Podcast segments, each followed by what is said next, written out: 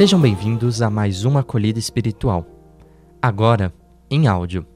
Acompanhe o podcast dessa a fonte de toda a vida está nas Escrituras Sagradas. A palavra exerce uma força inimaginável, pois ela pode ser usada para expulsar demônios, isto é, tudo aquilo que intoxica e mata a vida, ou pode ser usada para curar as enfermidades da humanidade. Toda a palavra de Jesus produzia efeitos de vida, pois fazia com que os cegos, coxos, leprosos, surdos ficassem curados e até os mortos ressuscitassem tudo pelo poder da palavra. Ao contrário, quando as palavras são mal utilizadas, podem gerar uma catástrofe no contexto em que são proferidas, mas vão além, pois a sua irradiação contamina e mata as sucessivas gerações. Tiago, na sua carta, fala desse desafio quando diz que a língua usada de forma errada é um mundo de iniquidade e que contamina a pessoa por inteiro, incendeia todo o curso de sua vida, sendo ela mesma incendiada pelo inferno.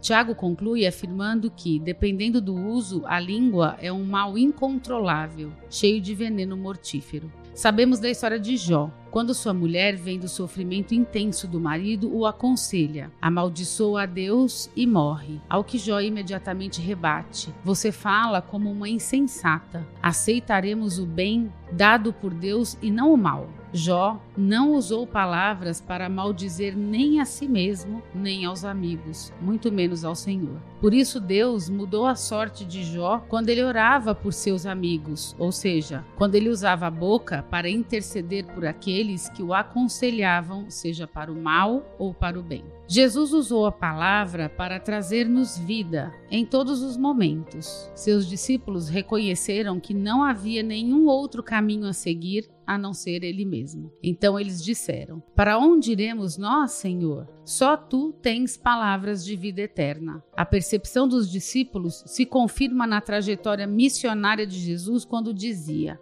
eu devo anunciar a boa nova do reino de Deus também a outras cidades, porque para isso é que eu fui enviado. E pregava nas sinagogas da Judéia. Assim como os discípulos entenderam o poder da palavra do Verbo, devemos nós entender e aplicar o poder da palavra e a usarmos para expressar o amor sem medida, quando ouvida, meditada, rezada, a palavra de Deus habita entre nós e nós também veremos a sua glória. Essa experiência de Deus, por meio do cultivo da sua palavra, é que nos possibilita a deixar tudo e seguir Jesus Cristo. Em diferentes tradições culturais e religiosas, a palavra é central. Entre os povos guaranis, por exemplo, a palavra é situada no coração de Deus, o que determina por si mesmo a natureza e a história dos seres humanos. Para o Guarani, a palavra é tudo, e tudo é palavra. Seja o nome, a oração, o canto, a invocação medicinal, a profecia, a exortação político-religiosa,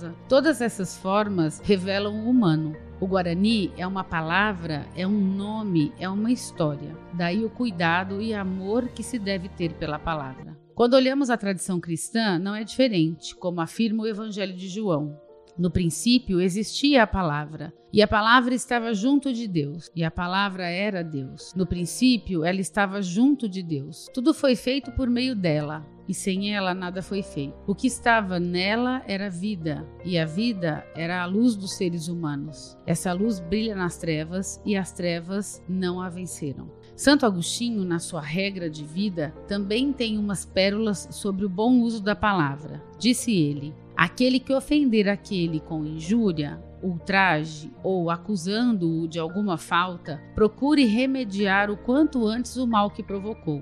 E aquele que foi ofendido, perdoe-o logo, sem vacilar. Porém, se tiverem se ofendido mutuamente, devem se perdoar a ofensa, porque do contrário, a sua recitação do Pai Nosso se transformará numa mentira. No mais, Quanto mais frequente forem suas orações, com tanta maior sinceridade devem fazê-las. Aquele que, pelo contrário, nunca quer pedir perdão ou não o pede de coração, em vão se encontra na casa religiosa, mesmo que dali não seja expulso.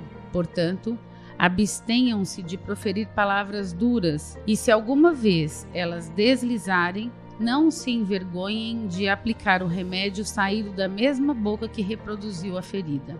Diante dessa orientação, nos resta concluir: use bem as suas palavras. Diante desse tema provocativo, vamos pensar um pouco.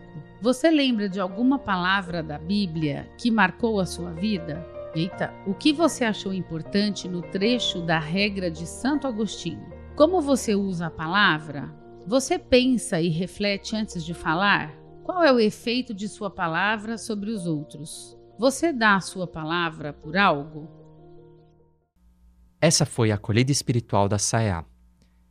Para acompanhar outras, fique ligado nos nossos canais e redes sociais. Até a próxima semana.